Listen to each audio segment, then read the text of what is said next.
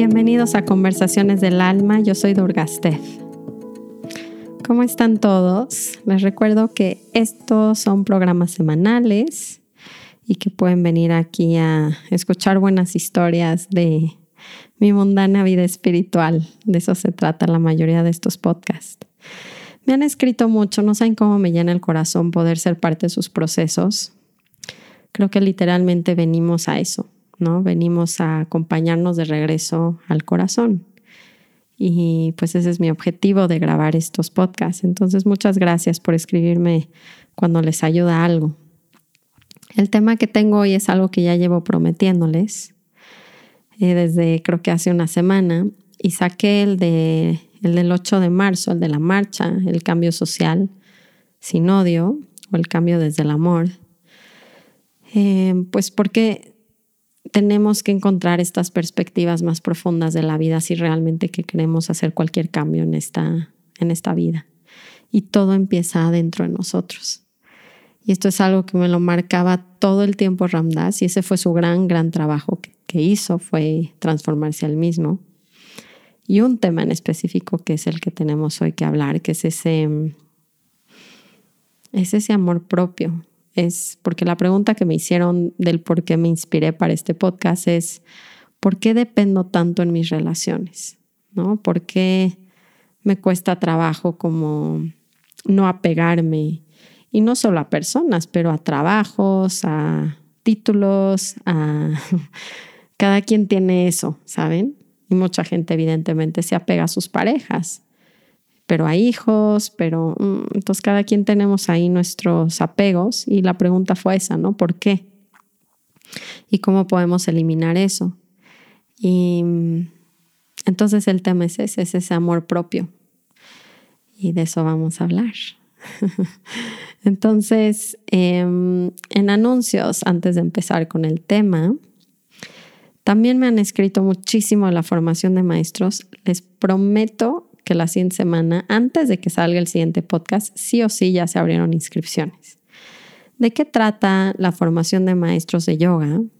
Ha ido evolucionando mucho esto para mí y a mí me gusta poder transmitir en una clase de yoga la profundidad, la profundidad de esa práctica.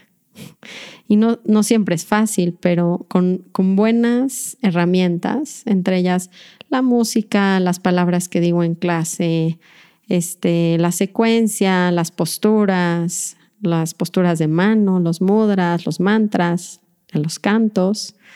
De repente podemos literalmente provocar esa experiencia para la gente y que se le haga no solo un ejercicio, sino todo una experiencia literal que lo regrese a ese espacio de silencio y de amor interno. Y ese es mi objetivo.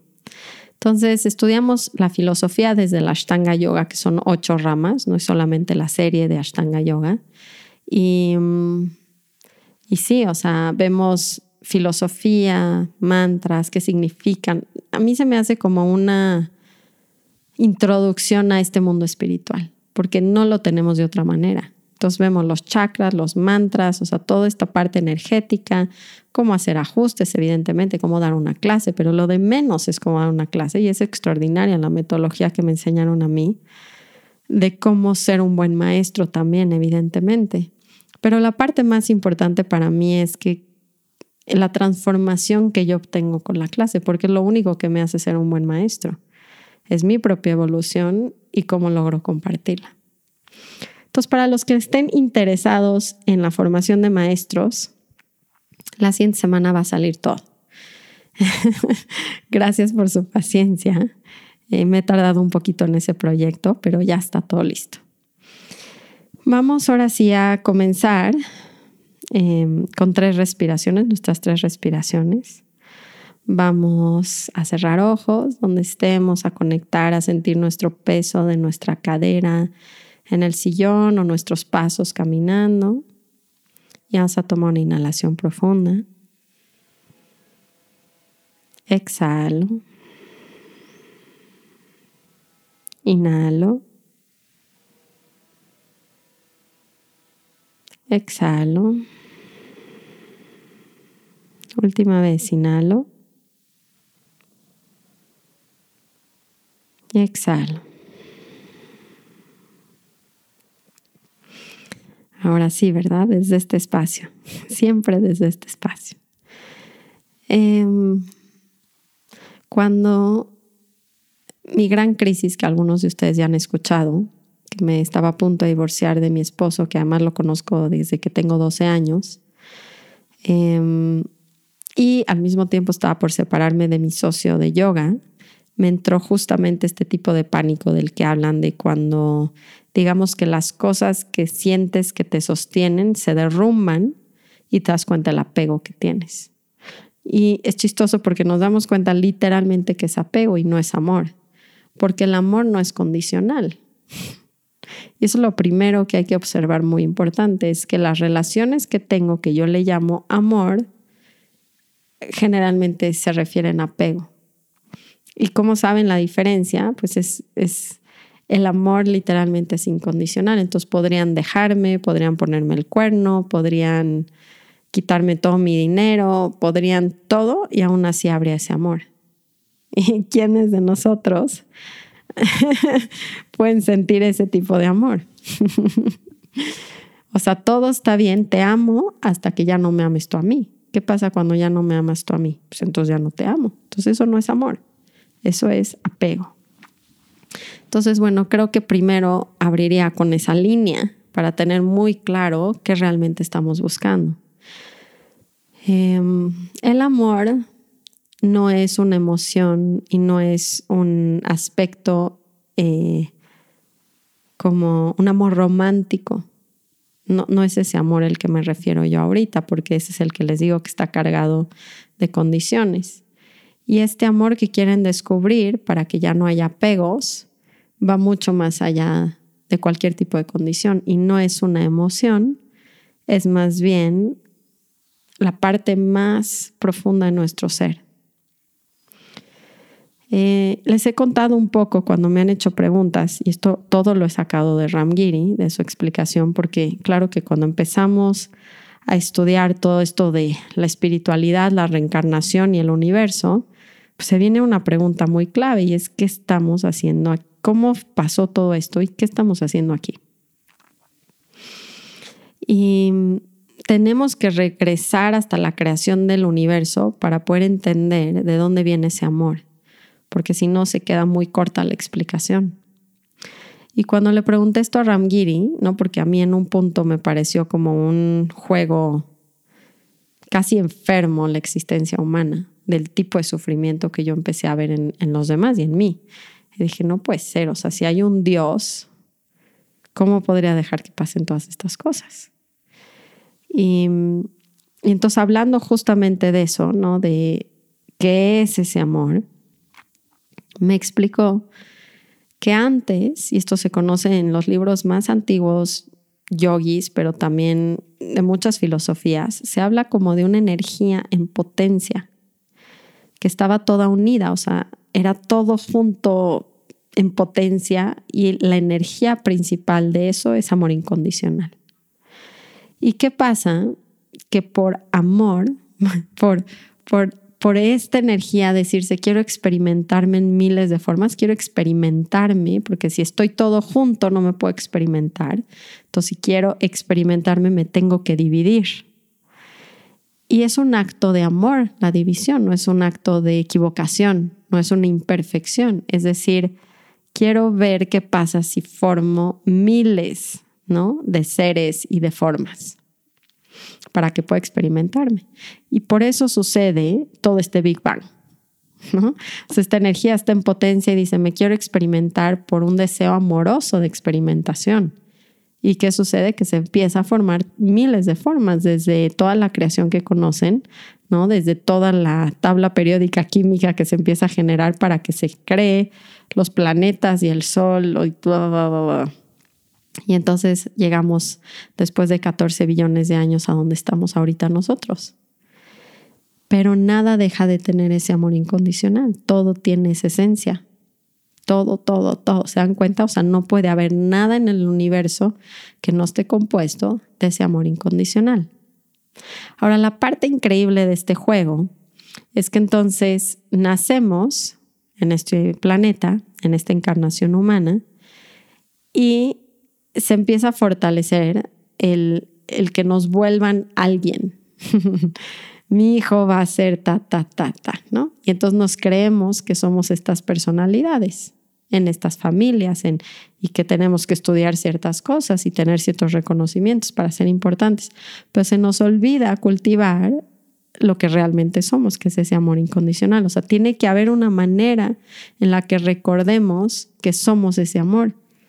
Pero como cultivamos mucho más la mente y el ego, se fortalece y olvidamos quién, quiénes somos en esencia, que es amor incondicional. Por esto, ajá, y esto es una razón increíble de entender, cuando me olvido de sentir la fuente de eso que soy yo mismo y solo lo encuentro a través del momento presente, por eso tan importante las técnicas de meditación, y solo lo encuentro amando el momento tal y como es. O sea, me meto en la, me sumerjo en la cualidad del momento y amo las cosas como son. Y ahí voy a encontrar ese amor, porque ese amor otra vez, su condición básica es que es incondicional. ¿Qué quiere decir incondicional? Que lo puede todo, lo acepta todo. Por eso les digo que amar lo que es es regresar a ese espacio de amor incondicional.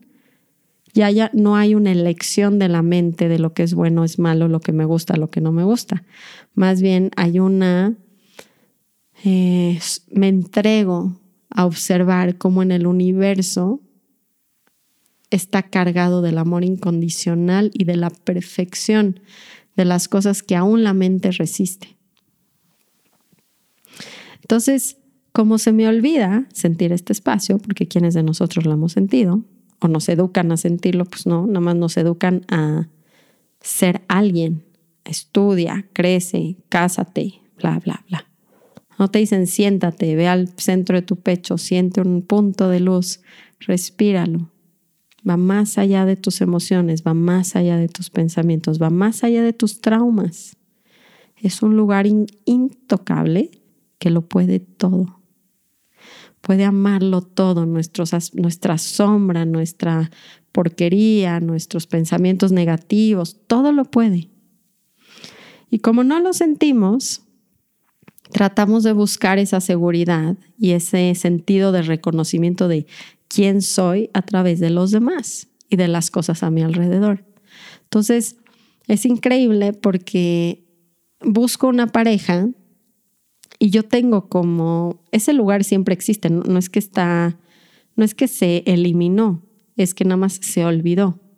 Entonces yo me enamoro de alguien, vamos a poner la historia romántica, me enamoro de alguien y Mm, su, digamos que este enamoramiento, que lo que quiero que vean que hace, que está muy cañón, es que me hace regresar a aceptar las cosas como son. O sea, cuando amo a esta persona es como todo lo que hace es fascinante, todo lo que me pasa lo puedo fluir mil veces mejor. O sea, si te pasa una noticia mala cuando estás enamorado, ¿a poco no es completamente distinto a que cuando estás normal?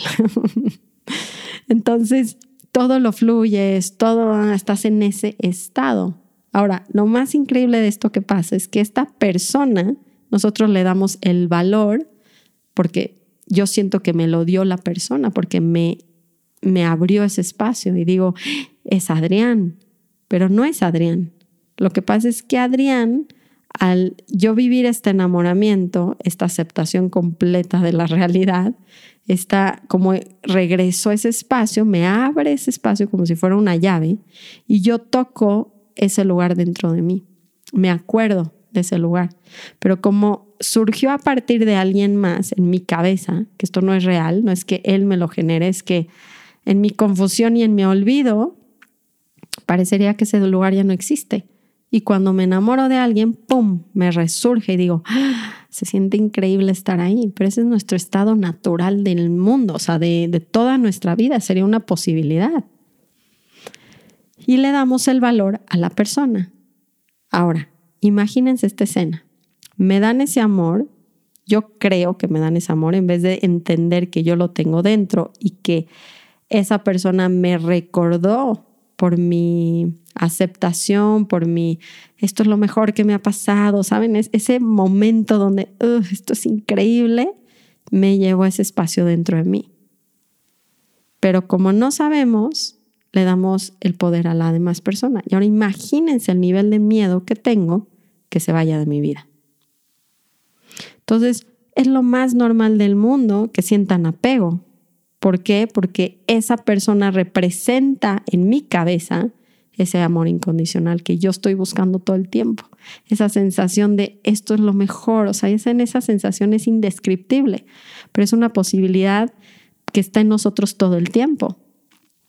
Y es por eso que vivimos tan apegados y con relaciones que están destinadas a fallar. Porque mi alma no va a dejar que yo me engañe toda mi vida y existencia y vidas, que la persona otra me está dando ese amor, o sea, no me va a dejar, el, universo es muy amoroso. Entonces me va a hacer que truene hasta que yo vuelva a encontrar ese lugar, que yo observe y busque herramientas que me hagan regresar a yo sentirlo por mí, darme cuenta que no necesito nada, no dinero, no materia, no alimento, no nada para encontrar ese lugar dentro de mí. Y quiero que lo hagan conmigo en este segundo. Van a inhalar desde el centro de su pecho. Van a exhalar y cuando suelto todo, todo, todo y me entrego y me abro al momento desde esa suavidad, desde esa dulzura, desde esa ligereza, más, más, más cada respiración, me empiezo a sentir, a nutrir ese espacio otra vez. Y es como si pudiera volver a abrir la llave. Y entre más sienta eso, me doy cuenta que es inagotable. O sea, yo puedo entregar todo este amor porque en mí vive infinitas cantidades. Entonces mis relaciones dejan de ser temerosas y de apego y empiezan a ser literalmente desde ese amor, porque no siento que Adrián lo tiene o Adrián me lo quita. Es yo lo tengo y yo me olvido si se me olvida, pero ahí está. Ahora, cuando entendemos esto es, es crucial. Para mí fue choqueante. Cuando me lo dijo Ramgiri me lo explicó, y porque me moría de miedo, o sea, dependía tanto de mi socio como de mi esposo muy fuerte, ¿no? Esa seguridad de sentirte en casa la tienen las otras personas y las cosas, está muy cañón.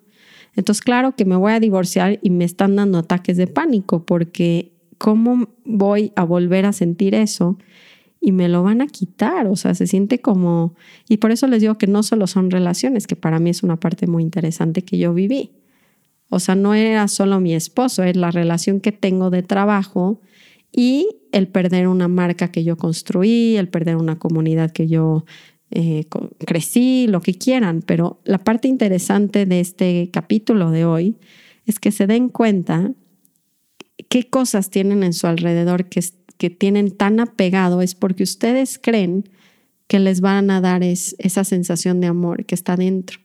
Entonces, la solución para quitar los apegos, primero es entender esto, que es muy importante, que no nos lo dicen en primaria, y lo segundo es cultivar ese espacio dentro de mí. Y por eso la meditación es tan importante. ¿Y cuál es el ejercicio? Sentarme, meterme en mi corazón y abrirme ese espacio. Les prometo que les voy a grabar la siguiente semana una meditación diseñada para sentir este espacio de amor. Porque cada vez que lo haga y lo hago y lo hago, se vuelve más real para mí que vive dentro de mí, que yo me lo puedo generar y que y lo que me doy cuenta increíble es que cada vez que dé amor nunca nunca se va a agotar. O sea, esto de que la gente da y se agota, o sea, se siente como drenada, es porque no está dando ese amor, está dando como desde, desde un lugar como de, de escasez, ¿me explico? O sea, pareciera que es un esfuerzo, que no hay algo natural, porque cuando damos desde este espacio incondicional, hay infinitas cantidades de este amor, o sea, es lo que somos y es lo que son todas las personas. Entonces nunca se agota cuando es realmente amor. Nunca se agota, es inagotable. Todo lo demás en esta vida es finito, pero el amor incondicional es eterno y infinito. Entonces, por un lado es entender que si yo no busco este espacio dentro de mí, mis relaciones están destinadas a disolverse porque es una ayuda a que yo regrese, sea como sea, a encontrar este espacio. Y por eso las crisis y los momentos duros y esos ataques de pánico me están dirigiendo de regreso a la única casa real que tengo, que es dentro de mí. Y en la única persona que realmente puedo depender, que soy yo. ¿Ok? Cuando entiendo eso y lo experimento, me puedo relacionar desde otro lado con mis amigos, con mis parejas, con mis socios de trabajo, con mi materia, mis casas, mis negocios, mi todo. Ese es el suajá real, que me, me, doy cuenta que nunca ha sido mío esas cosas y que no depende mi felicidad de eso. No depende encontrar este estado armonioso de paz, de compasión y de luz de esas personas, de esas cosas. Pero es una práctica entonces no solamente es entenderlo, es practicarlo diario y cada vez sentir más ese espacio, sembrar la semilla de ese, a volver a abrir la llave de esa fuente. Y acordarme que siempre, siempre, siempre soy ese amor. Entonces, esa es su respuesta a esa pregunta y creo que es lo más básico para enseñarnos a nosotros y a nuestros hijos para dejar de vivir nuestras relaciones del miedo y empezar a vivirlas desde el amor. hoy se los voy a dejar cortito, pero, pero les prometo que les grabo esa meditación. Hace mucho tiempo que no les grabo meditación y se las voy a grabar porque creo que si hay una herramienta que hay que tener es esta, ¿no? Para empezar a nutrirnos desde ese lugar y darnos cuenta que además, ¿saben? Con esto voy a cerrar ese amor incondicional dentro de mí puede con cualquier cosa que me surja a mí, mis pensamientos negativos, emociones muy fuertes, em, diálogo interno espantoso, o sea, todo lo puedo observar desde ese lugar de amor y lo transforma todo. Por eso siempre les digo que la medicina más elevada es el amor. Y ustedes la tienen dentro. Es cultivar ese espacio una y otra vez una y otra vez hasta volverlo real, infinito, eterno. Los quiero muchísimo, espero que tengan muy bonito fin de semana, déjenme sus temas y los quiero. Namaste.